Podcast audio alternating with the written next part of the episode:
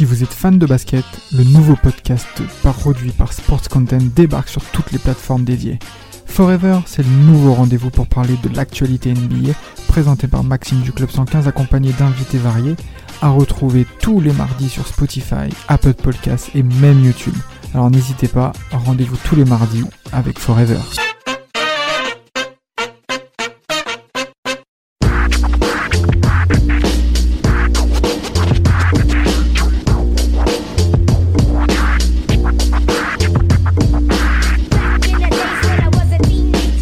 Affaire à de sacrés messieurs, des grands messieurs de la NBA, des grands messieurs gestionnaires, on va les appeler des numéros 10 dans ma team. Mais là, on parle d'NBA, soyons plus sérieux. Et on a affaire à deux gros mastodontes du poste de meneur de jeu au cours de notre session Team Duncast 96-2010. J'ai bien parlé de Steve Nash et de Jason Kidd. Alors, euh, je vais le dire, hein, on a affaire à des meneurs de jeu blancs. Blancs, encore une fois. Des, des, des joueurs stratèges, hein, parce qu'on a souvent l'image. Hein. Kid 50% blanc, Kid. Oui, c'est vrai, les latinos, c'est vrai les latinos, c'est vrai les latinos, faut le dire. Et Steve Nash, ancien footballeur, Hein Encore une fois, un petit coucou aux libéraux. Hein Donc, euh, on vous lâche pas, les gars. Et euh, là-dessus, quels sont vos premiers points que vous voulez dire? Euh, Des meneurs qui ont, qui ont marqué par leur style. Par leur style, euh, à une époque où euh, on était sur un basket qui était plus euh, centré sur les, Les arrières. les meneurs arrière euh, qu'on bogarde un peu, athlétiques comme Iverson, euh, pardon, athlétiques, scoreurs plus, comme Iverson, Gilbert Arenas, Marbury, Steve Francis, ces meneurs-là. C'était peut-être les deux meneurs qui sortaient un peu du lot dans leur style, euh, dans leur style euh, stocktonien, j'ai envie de dire. Yes. Alors, yes. leur Stocktonien, avec, euh, dans leur style- dans un spirituel. style Avec ce jeu de passe, euh, ce jeu de passe euh, qui sort de, de l'ordinaire. Euh, pareil que, que, que, que Samuel, on a là on a affaire à deux, deux joueurs qui euh, qui pensent collectif, qui euh, qui qui pensent euh, quand ils quand ils arrivent en situation d'attaque, la première chose, je pense que la première chose qui- qu'ils ont à l'esprit c'est de, de, de faire une passe, de, de trouver le la, la- le, le meilleur spot pour pour pour le pour son coéquipier. Et euh, et oui on a Enfin, c'est quelque chose, ça casse, ça cassait les codes euh, parce que on avait les Arenas, les euh, les Marbury, c'était plutôt Des crosseurs. des crosseurs et, et c'était c'était Moins Marbury, moins Marbury. scorer en premier il fallait scorer en premier Moi, Marbury, il a fait quand même plusieurs saisons à 8, pas, 8 7 passes décisives. bien briser les chevilles. Mais c'est pas le sujet, c'est pas le sujet. Euh, et, et aussi et aussi Vas-y, vas-y, une, une- une chose sur ces deux joueurs c'est ces deux joueurs quand ils sont arrivés dans une équipe ils ont ils ont directement été impactants Nash un peu plus tard mais euh, Kid quand Beaucoup il plus arrive tard, beaucoup plus tard. mais euh, Kid quand il arrive à Dallas il se passe quelque chose Kid quand il arrive à Phoenix il se passe quelque chose et quand il arrive à New Jersey bah il se passe vraiment quelque Ce qui, chose ce qui est drôle, c'est que c'est deux, euh, deux meneurs qui vont jouer à Phoenix et à Dallas. Oui, en effet, leur carrière se suit, leur carrière se ils, ont- suit, ils en ont effet, aussi ensemble. Na- Ils ont joué en- ensemble aussi. Au Nash était, et Nash était le remplaçant de, de, de, de Kid et, euh, et, euh, et, Kevin et- et Johnson. et Kevin Johnson. Qui finisse sa carrière, hein. ancien joueur et coéquipier de Charles Barkley, bien entendu. Moi, les souvenirs que j'ai de Kid, c'est d'ailleurs c'est son duo aux, aux Suns avec euh, avec euh, Penny Hardaway. Ouais, Penny Hardaway au bah, poste 2. Poste Ouais. 2 qui était décalé parce qu'il y avait Kid. C'est Ouais. ça, c'est ça. Ça, c'était sur la fin de, de Kid aux Suns. C'est ça. Alors moi j'ai un match majeur, un premier point que j'aimerais mentionner par rapport à ce duel, un match majeur que j'aimerais dire. Match de saison régulière 2006 entre les Suns de Phoenix et euh, les Nets de New Jersey. Un score, qui a- un match qui allait à deux prolongations et euh, on a un score qui est donc à 161 pour les Suns à 157. C'était un match très serré. Je répète le score 161 à 157 où on avait affaire à une NBA en effet qui était en période de transition menée par les Suns hein, euh, grosse défense qui commençait un petit peu à se dilater, bien que ça restait toujours présent. Mais les Suns marquaient ce point de rupture hein, au niveau du style de jeu. Et là, concrètement, ce match-là, on a affaire à des chiffres incroyables. hein. Donc concrètement, Nash finit à euh, un, match, au niveau du scoring 16 sur 25, 6 sur 7 à 3 points, 13 passes décisifs. Donc 42 points en 47 minutes pour Steve Nash. Et euh, Jason Kidd, qui est Monsieur Triple Double, on en parlera bien entendu. 13 sur 26 au shoot, 3 sur 6 à 3 points, 9 sur 9 au lancer franc. hein, il faut quand même le dire parce que Jason Kidd est un shooter médiocre, messieurs, vous le savez très bien. Oui. Et euh, Sur le début de sa carrière. même sur la suite, bien, bien comme ça Oh, a duré quand même, il- longtemps. Il, quand même, il progresse. Hein, Ça- oui, il progresse, mais ça a duré longtemps. Mais, 38 euh, points, qu'il- Il est dixième au classement des des des, Neuf, des neuf, choses- neuf. non, dixième, dixième. Il est dixième au 9 à 3 points, 3 points. Oui. 14 rebonds et 14 passes pour euh, Jason Kidd au travers de cette rencontre en 47 minutes. Concrètement, on a des stats assez similaires, sauf au niveau du rebond par rapport à Kidd. Et ce match-là a quand même été fédérateur par rapport à, à, à ce qu'on présente ce soir. Alors, pour entrer dans le vif du sujet, comme vous l'avez dit, je crois, il y a pas longtemps, euh, Jason Kidd commence, c'est quand même le leadership immédiat. hein. Oui, oui, il commence. il bah, en fait, dès que Kid euh, arrive dans une franchise, bah, il, il est directement impactant. Quand il arrive à Dallas, il faut savoir que Dallas est à, à- à- a fait que 24 victoires en deux saisons. Et euh, dès qu'il arrive, euh, Dallas fait 36 victoires. Euh, premier match en euh, premier match à Dallas, euh, il fait presque un triple double pour son premier match en tant que rookie. Il fait alors en tant que rookie, il fait 10 Incroyable. points, 9 rebonds, 11 assists, 3 steals pour son premier match NBA. Incroyable. Et, et donc du coup, en plus pendant pendant sa année rookie, il terminera co-rookie avec Grant Hill. Grand Hill, yes. Et, euh, Draft et, 94. et voilà. Et bon, là, après, bon, avec Dallas, ça va mal se passer avec Jim Jackson. Euh, les 3 T Oui, avec les trois avec les 3 J. Bon, Les Jim Jackson, les il s'embrouille 3J, avec tout le pardon, monde. 3J, excusez-moi, Oui, les 3J, 3J. excusez-moi, neveu Jackson, 3J, désolé. Oui. Euh, ça, Jim Jackson, il s'embrouille avec Jamal, avec Jamal Mashburn pour le, pour, le, pour le leadership offensif. Et aussi, il s'est aussi embrouillé avec Kidd. Bon, il y a une histoire de, de femme euh, dans, Oui, dans, dans un road Une trip. histoire de femme. Il y avait une histoire de femme dans un road trip. Et euh, bon, ça, allé, Toujours au, allé clash. Toujours. Allé les au clash. Et euh, il fallait choisir entre Jim Jackson et Jason Kidd. Dallas a choisi Jim Jackson. Et il l'a envoyé directement à Phoenix après. Il l'a envoyé à Phoenix, en effet. c'est pas une draft qui est euh, qui est marquante en termes de joueurs. Il y a, il y a quelques bons joueurs, mais c'est pas comparé à celle de Nash, par exemple. On parle. C'est tu- pas, c'est la, la draft de 96. 96, c'est un autre niveau que, Oui, que la Kobe. draft 94. Bah La oui, plus belle draft de l'histoire, hein, concrètement, il faut le Kobe, dire. Ray hein, Allen, Iverson. Iverson, Ray Allen. qui d'autre euh, Mais PH Toaskovic, messieurs Jermaine O'Neal, Il y a Marbury, il y a Marbury. Camby, Il y a Marbury. Marbury, bien sûr. Marbury. Abdourahim. Ba- Sharif Abdourahim. Non, non, non, je, non, non. je ne savais pas d'où sortait euh, ce noir hein, avec un nom d'arabe quand j'étais petit. Je me disais peut-être que c'est. J'avais pas juste un. Je ça, qui est cet homme? C'est ça, c'est sais ça. d'où ça sort euh, ce. Et Steve Nash qui est quand même timide hein, pour un début pour le début de sa carrière. Un début assez difficile aux Suns. Hein, donc troisième meneur comme vous l'avez dit derrière Kevin Johnson et euh, Jason Monsieur Kidd. Jason Kidd bien entendu. Qui a, deux, qui a déjà deux années en NBA. Enfin, C'est- c'est sa tro- il est dans sa troisième année. C'est ça. Donc c'est un meneur remplaçant. Hein, un jeune meneur remplaçant. Il part au Mavs. Il part au Mavs en 98 Mm. et il partage la main avec euh, un certain Robert Pack. Hein, je Et, sais euh, pas si vous et avez souvenir. Et il rejoint aussi Dirk Nowitzki qui a, qui a été drafté par les Bucks et on l'a envoyé à, à Dallas. Voilà, et qui d'ailleurs qui sont même les meilleurs amis du monde, hein, je crois. hein. Les meilleurs amis, on a vu des accolades au cours euh, euh, des séries de playoffs euh, qui où ils vont s'affronter Il y en a, il y a- 2005 il y a même Mark, 2006. Mark Cuban qui regrettait euh, de l'avoir lâché euh, en, en 2004. euh, Oh, lui, il, tu il- sais, il- non, mais il, il regret- il regrettait et, euh, et je pense que aujourd'hui il veut essayer de faire la même chose avec Dancis et Porzingis. Il va un peu recréer ce, ce Nash, ce Nash euh. Nowitzki qu'il qu'il aurait voulu avoir plus longtemps euh, à l'époque. Tout à fait, tout à fait. Malheureux- malheureusement, Nash, moi, le premier souvenir que j'ai eu de lui, justement à cette époque à Dallas, c'était un match contre les Lakers. Il gagne de, de 30 points à l'entrée du, du quatrième carton. Ils Ils se font rattraper. et ils se prennent un buzzer de Kobe à la fin. Et c'est les premiers souvenirs que j'ai de Nash, moi, c'est ça. C'est qui d'ailleurs, c'était le. Il commençait à se faire un, à se faire un bon nom, en fait. Ça, bah, c'était 2004 où on on commençait à le voir vraiment. euh, Mm, un, un petit peu avant. un petit peu avant, on voyait déjà, mais en fait là, c'est les années où on commence à voir vraiment que c'est un, un, un client sérieux. Et ce match-là, c'est le premier souvenir que j'ai. Je devais avoir, bah, j'avais, je crois, C'était la 9 ans, saison euh, 2003. ouais, C'était la saison ouais, 2002-2003 des 12 ans, Lakers. comme ça, je sais plus. Et puis j'ai vu ce match-là La fin du règne des la Lakers. fin du règne des Lakers où il remonte 30 points dans le carton et c'est le, premier ça. souvenir que j'ai vraiment où je commence à m'intéresser vraiment à- au basket. euh, Je me permets de dire que Steve Nash remonte un petit peu avant au niveau de, de la montée de son apogée, notamment de la saison 2000-2001. Il a 15 points, 7 passes. On est encore loin Mmh, par rapport au niveau des des Kidd, bien oui. entendu. Et euh, en effet, il y a le transfert aux Suns où tout va, tout va changer hein, au niveau de l'explosion, messieurs. hein, soyons clairs. hein. Totalement. 65 millions sur 5 ans hein, pour Steve Nash, MVP. Des chiffres de Alors, moi- de moi, Zidane. Moi, j'insiste bien pour lui donner un coup de chapeau à Steve Nash, parce que là, on a affaire à une ligue où la domination est portée sur les intérieurs, au niveau des titres MVP. Tim Duncan, double titre MVP 2002-2003. Kevin Garnett en 2004. Ouais. MVP de la ligue, bien entendu, totalement de, de- sans, sans contestation, presque à l'unanimité. Et en 2005, on a Steve Nash, ce petit blanc, 15 points, 11 passes D, qui euh, se fait un petit peu la place là-dessus. Et franchement, là-dessus, moi, je lui, juste pour ça, je lui tire quand même mon coup de chapeau. Pourquoi? Notamment par rapport à Jason Kidd. Parce que Kidd n'a pas été MVP. Mais euh, en effet, alors là, c'est la saison 2005. Saison 2006, il est un peu plus scoreur, 18 points par match. Un 18 points par match avec euh, 10 passes D. Euh, 2006 Ouais, la saison 2005-2006, ouais, et Cinq- 18 points par match. ouais. 51% au shoot, 44% à 3 points, 92% au lancer C'est franc. exceptionnel. hein. Le, le club de 90, 50, 40. Concrè- concrètement, concrètement, au niveau du scoring, il n'y a pas photo. Hein. Au niveau du, du scoring entre les deux, Oh, hein, la qualité Bien du shoot, il n'y a pas photo. Il n'y a, a- y a- y a pas photo, mais, mais Kid est capable quand même de, de, de, de scorer, de, de, de faire des, des soirs à plus de 30 points. Et en tout cas, plus, plus avancé dans sa carrière et plus il était capable de. Il a fait, plus, il a fait des saisons à- avec une vingtaine de matchs à plus de 20 points. Mais Nash était quand même plus, euh, plus, euh, Régulier. plus menaçant euh, offensivement, Oui, bah, shoot, par son au shoot, c'est par son ça, shoot. au shoot, et même par son jeu de passe, par même son que shoot. son jeu de passe, euh, il était beaucoup plus euh, hors du commun dans le sens où il trouvait des passes dans des Oui. angles incroyables. a- même parfois, j'ai l'impression que la balle disparaissait de ses mains.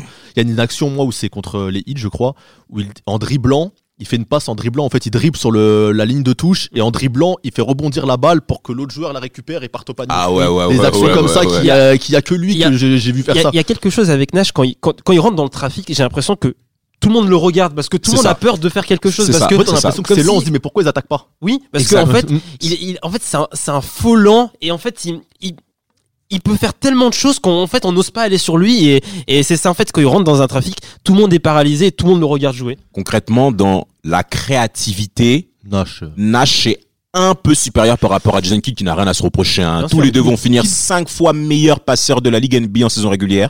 Hein, donc il faut quand même le dire Mais à ce plus spectaculaire. Je dis qu'il avait toujours des joueurs athlétiques avec lui. Ce qui Kenyon cas de Martin, Nash. Richard Jefferson ou Vince Carter, ouais, mais qui étaient des dunkers fous un peu. Richardson Mais tu dis, tu dis physique. Les mecs, tu crois que Marion n'est pas j'ai- maigre. J'ai beaucoup d'actions de, Jason j'ai Richardson. beaucoup d'actions ou de, de Jason Kidd où parfois il- tu, tu vois qu'il te balance la balle, tu sais pas où elle va et d'un coup tu vois Carter ou Jefferson ou Martins qui saute de nulle part et qui t'éclate le panier.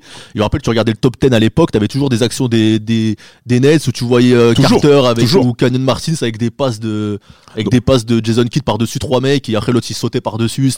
Tu parles, des tu, tu parles de Jason Kidd. Il faut également mentionner qu'il a amené deux fois de suite les Nets en, finale, finale. NBA. hein. Pour ça, quand même, il faut quand même lui tirer encore une fois son coup de chapeau. Pourquoi? Parce que il y a, y a l'échange hein, entre Stephen Mar- entre Stephen Marbury et Jason Kidd, qui donc se trade. Hein, Mais euh, en, en plus à ce moment-là, il était Ph- 2001. il était très bon à Phoenix, mais euh, en fait, il souffrait un peu de euh, d'une mauvaise image euh, Oui. médiatique et, euh, et Phoenix ne voulait pas que Kidd soit la- le, le visage de la franchise Tout parce que fait. il avait des, des soucis personnels, des soucis euh, conjugaux. euh, il a battu sa femme. battu sa femme. Il a battu sa femme. donc euh, il fallait pas, voilà, donc il fallait pas se, en fait, on, il fallait pas lui donner un gros contrat et euh, ça, je pense que le message, c'est euh, on, se, on se porte garant de, de, de, de ce qu'il fait en fait. Est-ce que vous vous souvenez que Jason Kidd, à chaque lancer franc, il faisait un bisou? Vous savez ce qu'il Ouais. signifie? Pardonne-moi. Parce qu'en fait, sa, sa compagne de l'époque était euh, une c'est ça, une journal, euh, bah, qui était même dans le milieu NBA en plus, et je crois même qu'il est même sorti avec une journaliste aussi et qui a eu des, eu des problèmes. Et ce bisou-là bah, était signifié bah, le pardon euh, de, de, de, de, de la bagarre qu'il y a eu à la maison. Peut-on appeler ça de la bagarre? Mais et donc là, tu, tu, tu parlais de, de, de, sa, de, sa, de sa venue au Nets. Tu parlais de sa venue au yes. Et euh, bah, les Nets passent du- d'une équipe euh, à la course pour un lottery pick à, à une équipe qui va, qui va aller en, en finale NBA deux Mais- fois de suite. Mais justement, en parlant euh, de, de, de Jason Kidd, euh, en playoff également, monsieur élève son niveau de jeu. hein. Oui. Je vous rappelle, au niveau des stats, bon, je pense que vous le savez déjà, c'est le seul joueur depuis 1962 à avoir fini une série de playoffs en triple-double.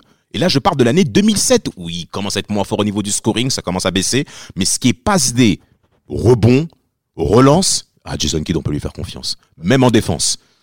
Mais Même il, a en été, défense. il a été plusieurs fois euh, All NBA défensive. Ah, Euh, tout à fait. Il a été neuf fois All défensive. Il a été deux fois all, euh, neuf fois All défensif, euh, six fois All NBA, dix fois All Star.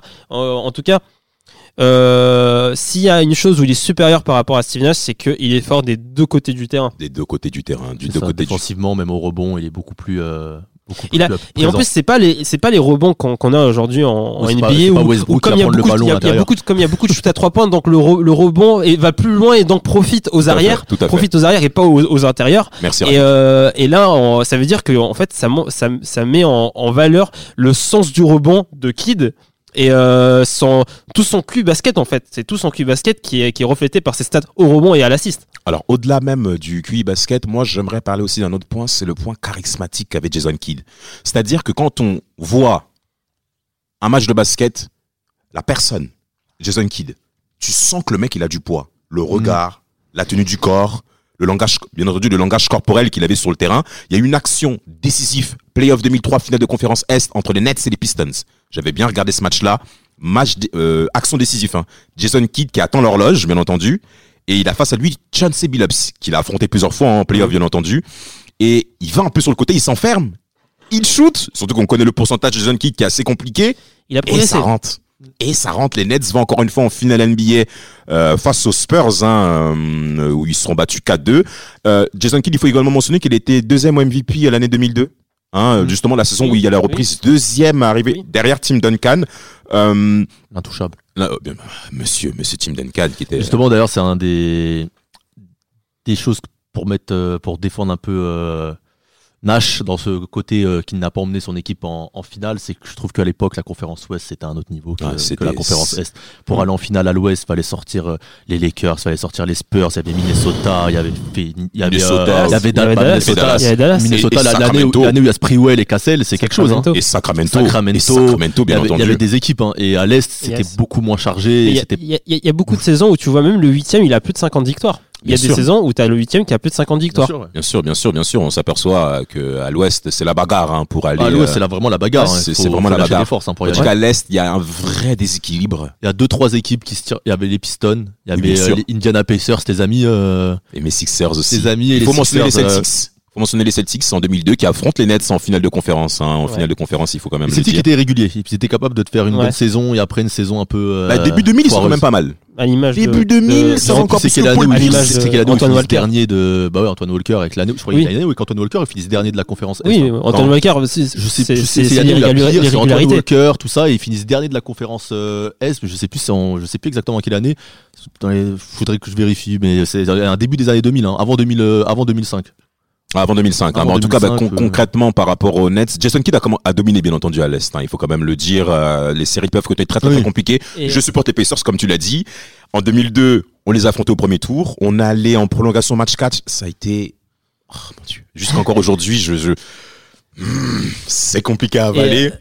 Mais en effet, Jason Kidd était supérieur Et à... 2000 2003, à Jamal euh, Tinsley. 2003, la free agency, il y avait San Antonio qui voulait euh, Jason Kidd, qui était chaud pour récupérer Jason Kidd, et, euh, et lui aussi. Après le était- titre, hein, était- donc ça, oui, le titre. hein. Oui, et Jason Kidd était aussi chaud pour aller dans, dans le Texas, mais euh, sa femme euh, voulait rester à New York euh, pour le côté médiatique à, à- à New York, Tout à fait. et euh, il a fait le choix de, euh, bah, de, de faire plaisir à sa famille.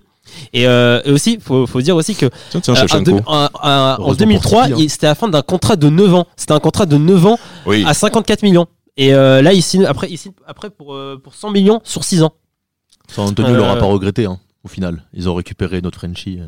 Ouais, c'est vrai. Et puis même, euh, alors il faut le dire, hein, parce que Jason Kidd, dans un vestiaire, il aime avoir le leadership. hein. Oui. C'est-à-dire, il, a été capable de mettre de côté plusieurs coachs, notamment Byron Scott, qui, avec qui peu ils un- vont en finale NBA. Avec il est un peu, moi, je le trouve un peu trop. Je pense qu'il est un peu trop dirigiste. Euh, Oui. Ça sort un peu du un cadre du leadership. Et il, il- il est un peu, il est un peu trop euh, dirigiste. Et c'est pas que dans sa carrière de, de basketteur, ça l'a suivi aussi dans sa carrière de coach. Où quand, quand il, déjà quand il est parti, quand il, il part des Nets euh, aux Bucks, ça se fait pas très bien. C'est un peu un coup, en- un peu un c'est coup un de échec traite, hein, etc. derrière, Traite, ouais. Oui, oui, mais c'est c'est un peu, il est un peu traite. pas, hein. Il a, oui, s'attendait pas les Nets. Et aussi aux Bucks, bah, on, on- on le vire parce que il veut prendre, de- il veut, il veut, il veut, tout contrôler. Et euh, c'est, je crois, c'est John Horst qui fait le, le, le choix de, de le virer. de le virer. Euh, euh, très bon choix de John Horst. En plus, il y avait Janice aimait beaucoup Kidd. copropriétaire des Bucks de Milwaukee. Hein, ce, ce, ce, John Horst.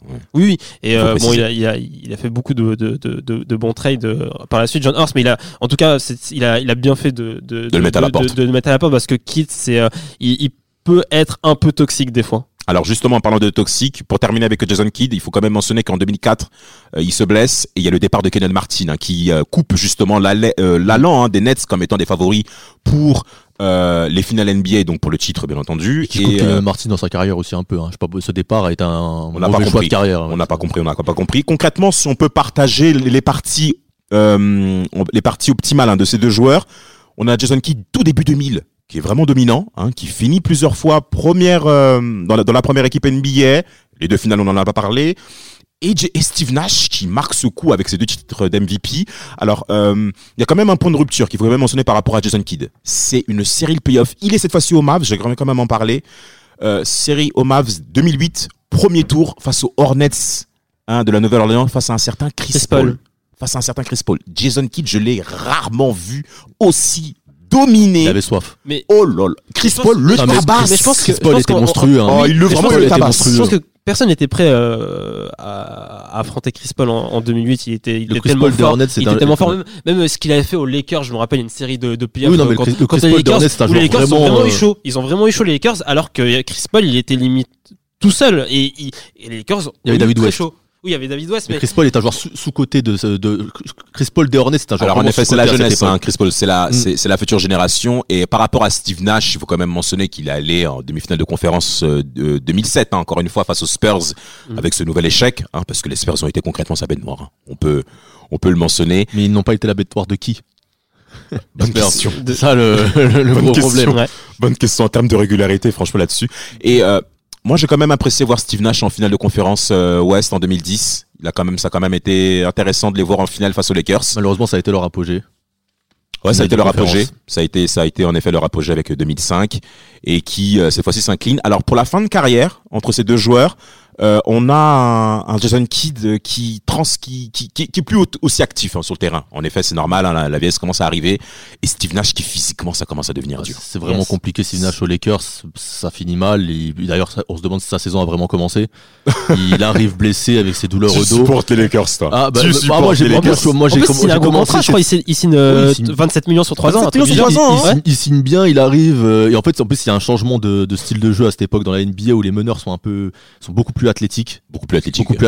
Et là, on, on le voit que son niveau en défense, il est dépassé. Ouais. Et son physique qu'il lâche avec ses douleurs au dos ou autre, il est, il est plus au, il est plus au Ouais, il est niveau. Il est dépassé par, euh, par ce jeu. Et moi, ça a été la déception de ma vie cette année. Les Lakers, C'est vrai là, j'ai été, j'ai été, j'ai été touché. C'est vrai avec euh, Ah, avec tous ces gens-là. Ouais. C'était évident que vous Ah moi, échouer. moi, je suis arrivé au début. C'était évident. Toutes les, les affiches, les affiches, tu vois l'affiche avec les 5 joueurs, la re, Et en plus, à la fin, Kobe- à la fin, se pète, j'ai- j'étais j'allais pleurer, moi. Vous pensez qu'à ça Kobe se pète à la c'est- plus la forme parce que Kobe était justement tellement Nash n'était pas bon, tellement Nash n'était pas bon, Kobe avait pris la main. Oui. Kobe avait joué meneur et en étant très bon d'ailleurs. Et à cette époque-là, on commence à y recroire, s'il qualifie l'équipe et quand il se pète là, ça, j'ai failli lâcher ma larme. C'était compliqué. compliqué. Et Nash, Euh, Nash était vraiment- dépassé à Quand, cette quand ils vont, quand ils sont éliminés au premier tour par les Spurs. C'est ça. Ouais, euh, il y avait pas- il y avait quoi? Il y avait Steve, le, le- le 5 de départ, c'était quoi? Steve Blake à la main. Il y avait, Ah, c'était catastrophique. c'était- C'est C'était ça. Il y avait quoi? catastrophique. Il y avait, il y avait, C'est pour ça il y avait personne dans l'équipe. Kidd a, a beaucoup mieux fini sa carrière grâce Oui, peut-être Avec Dirk bague. aussi. Alors, euh, Et- mais alors, il a été très qu'il a eu important après dans cette 17 ans, recherche de euh, ah, bac qu'il a eu après 17 ans euh, de, de NBA où il a été le, il a été un élément majeur de, du titre. Il- Surtout, alors, pour 2011, Oui, en pour parlant 2011. du titre des Mavs, il faut quand même mentionner la très bonne défense de Jason Kidd sur Kobe Bryant sur la demi-finale de conférence Ouest. Parce que plusieurs fois, ils s'affrontent face à face. Alors, à la base, c'était Deshaun Stevenson qui était censé Mm. défendre sur euh, euh, Kobe Bryant sur le poste 2. Et Jason Kidd, qui est poste 1, donc meneur, défend sur Kobe. Vous savez pourquoi il a, il a, il a le, il est floqué 92 euh, Stevenson? Je pose ça comme ça hein, parce que je- toujours ça me marque son 92. aussi, moi Ouais, il marque toujours- il vient de je vois Haute-Seine, sur le- 92, il vient de je me- Haute-Seine, je me- je me- je me pose toujours la Il question. Haute-Seine, mais il veut pas le dire. Il s'appelle Steven en fait. Il s'appelle Steven, il a, il a changé quand il arrive aux États-Unis. On le connaît, nous, il vient du coin, mais on le fera un jour un podcast pour vous raconter son histoire. Je suis pas sûr, je suis pas sûr. En tout cas, par rapport à, à Jason Kidd, il faut quand même dire très, très, très, très gros progrès au niveau du shoot. Euh, comme on le disait au début, un shooter médiocre hein, par rapport à Jason Kidd. Et là, concrètement, il se transforme. hein. Il est devenu vraiment intéressant au niveau du shooting jusqu'à arriver euh, à la fin de sa carrière, neuvième meilleur shooter à trois points. Hein, quand même, il faut mentionner, il en a fait sa bague C'est un gros bosseur, c'était un gros bosseur, et puis c'était l'année ou jamais, hein, cette année-là. hein. Il, il est passé, il est passé récemment dixième. Il y a Arden qui, est- qui Ah, est Harden passé est passé, devant. ah, parce est passé est- devant. En tout cas, il a fini neuvième.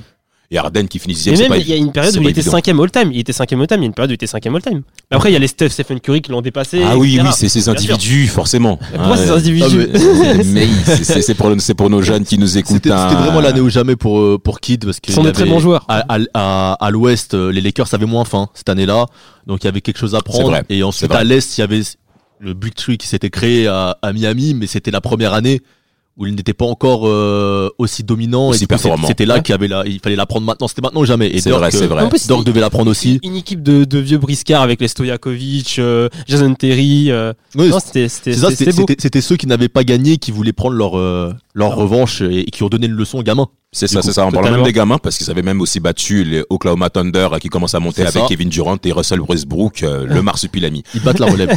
Euh, dernier point par rapport à ce duel, vous préférez qui les gars? Faites-moi un peu pétiller quand même là et tout là. Dites-moi un peu là, vous avez été trop lisse là. Steve Nash. Steve Nash. Steve Nash? Sans hésitation. Donne, donne, donne, donne tes points, poteau. Euh, le, je trouve que Steve Nash était plus euh, marquant dans son jeu. Plus marquant dans son jeu, je dis les passes qu'il inventait. C'est moi, je, moi, moi, j'ai- en étant petit, je dis, je préférais Jason Kidd. Justement, je voyais les dunks dans le top 10, c'était plus euh, marquant, c'était plus, euh, c'était plus euh, spectaculaire. Mais au final, en grandissant, j'ai plus appris à apprécier les passes qu'inventait, qu'inventait Steve Nash, on va dire. Yes. Rafik. Euh, moi aussi, Steve Nash. Euh, bon, déjà il a été deux fois MVP, aussi euh, parce qu'il a il a révolu il a, il a il a révolutionné un peu la il a il a révolutionné la NBA avec le pick and roll, il l'a remis au goût du, du jour euh, le, le pick Le and jeu, roll. le jeu en vitesse, tout à fait. hein. C'est lui. Totalement. C'est lui. Et euh, après, bon, après, c'est subjectif parce que Nash fait un peu penser à un footballeur et, euh, et, et on fait beaucoup de football. euh, je me reconnais, enfin, je me reconnais pas en lui, mais voilà, ça m'inspire plus. Je, je, je préfère plus ce, ce style de joueur. C'est c'est- c'est sub- c'est subjectif. Et moi et Rafik ne séparons pas l'homme de l'artiste. Moi, concrètement, je vais, je vais choisir Jason Kidd. Je choisir Jason Kidd parce que c'est en effet lui, au cours de mon enfance, qui m'a le plus marqué. Été très impressionné par euh, sa série en triple-double euh, en 2007 face aux Cavs de, de, de LeBron James. Il commençait à tout arracher à l'Est. Et euh, moi, j'ai été aussi impressionné, notamment une série de playoffs 2004 euh, face aux Pistons de Détroit en demi-finale. C'était un- c'était une série historique, hein, messieurs. Je vous invite à la regarder. Et concrètement, Jason Kidd, euh, 55-45.